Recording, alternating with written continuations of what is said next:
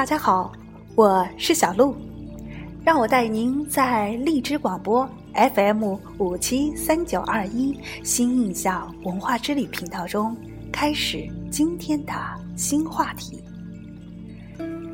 之前几期节目啊，与大家聊到了意大利文化艺术、米兰的设计以及上山下乡投资开发乡村地产等话题，内容啊是有点跨界。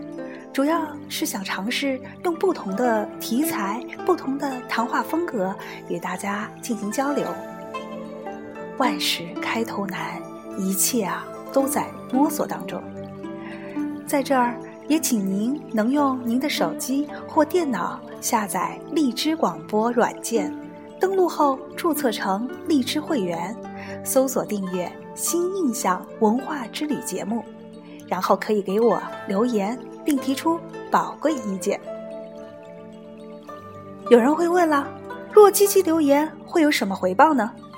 尤其是商务人士的朋友啊，一定在大脑里闪现出“投资回报率”这个关键词。在这儿，小鹿只能说：问我爱你有多深，电波代表我的心。留言者。我一定认真的记录在案，未来时间里送上我的答谢礼。至于礼物是什么，说实话，现在我也没想好，反正会有，您啊就耐心等待会儿吧。这投资不也有一个投资周期吗？别着急，咱们的日子还长着呢。今天啊，想与大家聊个新话题。主题名啊，叫做“此情可待成追忆”。听到这个名字啊，大家一定会想到，哎，会不会是一个与情感有关的内容啊？嗯，被您猜中了，就是一段与名人情感有关的历史。有朋友可能又要吐槽了，你的跨界也太大了点儿吧？弄得跟历史穿越剧似的。嘿，大家息怒啊！互联网时代玩的就是跨界。今天啊，我可以和您谈高科技；明天说不定就要和您聊聊古文学。一路穿越，一路跨界。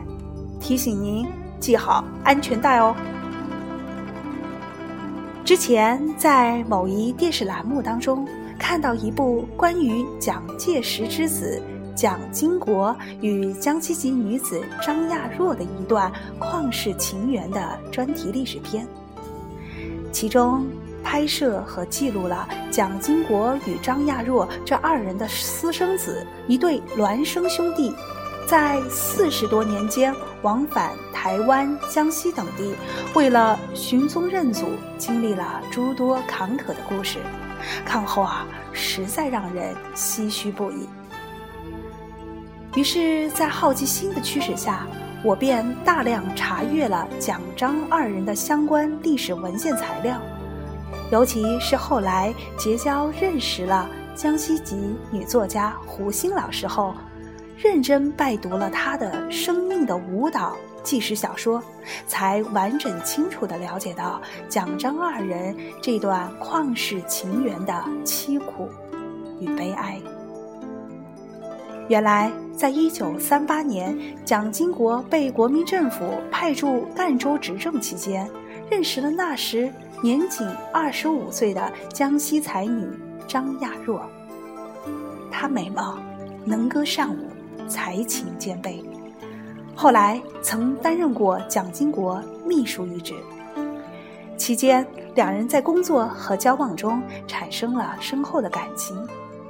蒋经国当年其实是有原配夫人的，所以为了蒋经国的仕途考虑，张亚若曾隐形埋名在广西桂林，为蒋经国诞下一对孪生兄弟，即后人所知的蒋孝严和蒋孝慈。但在二子不满周岁时，张于一九四二年离奇死亡，年仅二十九岁。之后，蒋经国一直未出面办理相关后事。此后很久，在诸多的场合，蒋都以墨镜示人，似乎以此来掩饰对张离奇的悲痛、离世的伤感。记录小说《生命的舞蹈》对这段历史内容记录的较完整，人物刻画的呢也很生动。在最初阅读此书时啊，本以为心情会一直很平静。要知道，在那个炮火纷飞的年代，刻骨铭心的乱世情缘啊，实属不少。但是在平静当中阅读到那段描写晚年蒋经国病榻上的情景，书中是这样描述的：当晚年蒋经国在病榻上无力地呼唤着昔日恋人张亚若，无声中竟只能凭老泪纵横。读到此处啊。我也禁不住潸然泪下，心情那是怎么也不能平静的了。原来戎马一生的铮铮铁汉蒋经国，也有如此长情而很久的伤痛。爱人早已消逝，但爱却永存心间。于是我们会联想。当年张亚若年仅二十九岁的离奇死亡，给当年的蒋经国留下的又会是什么？自责、怨恨、哀愁，还是无奈？或许此情可待成追忆，只是当年已惘然。在当今的中国，舆论还不是很自由。关于另一党派的信息和新闻，也不可能全面的获悉得到。在以往的教科书上以及大众传媒的宣传中，蒋经国给予国人的印象，估计也是模糊和浑浊的，更有可能是反面而不光彩的。但是，随着年纪和阅历的增长，以及中国与世界的交流的增多。信息也在最大化的公开和透明，此时的蒋经国给予大众的印象也开始变得更加的立体和多元。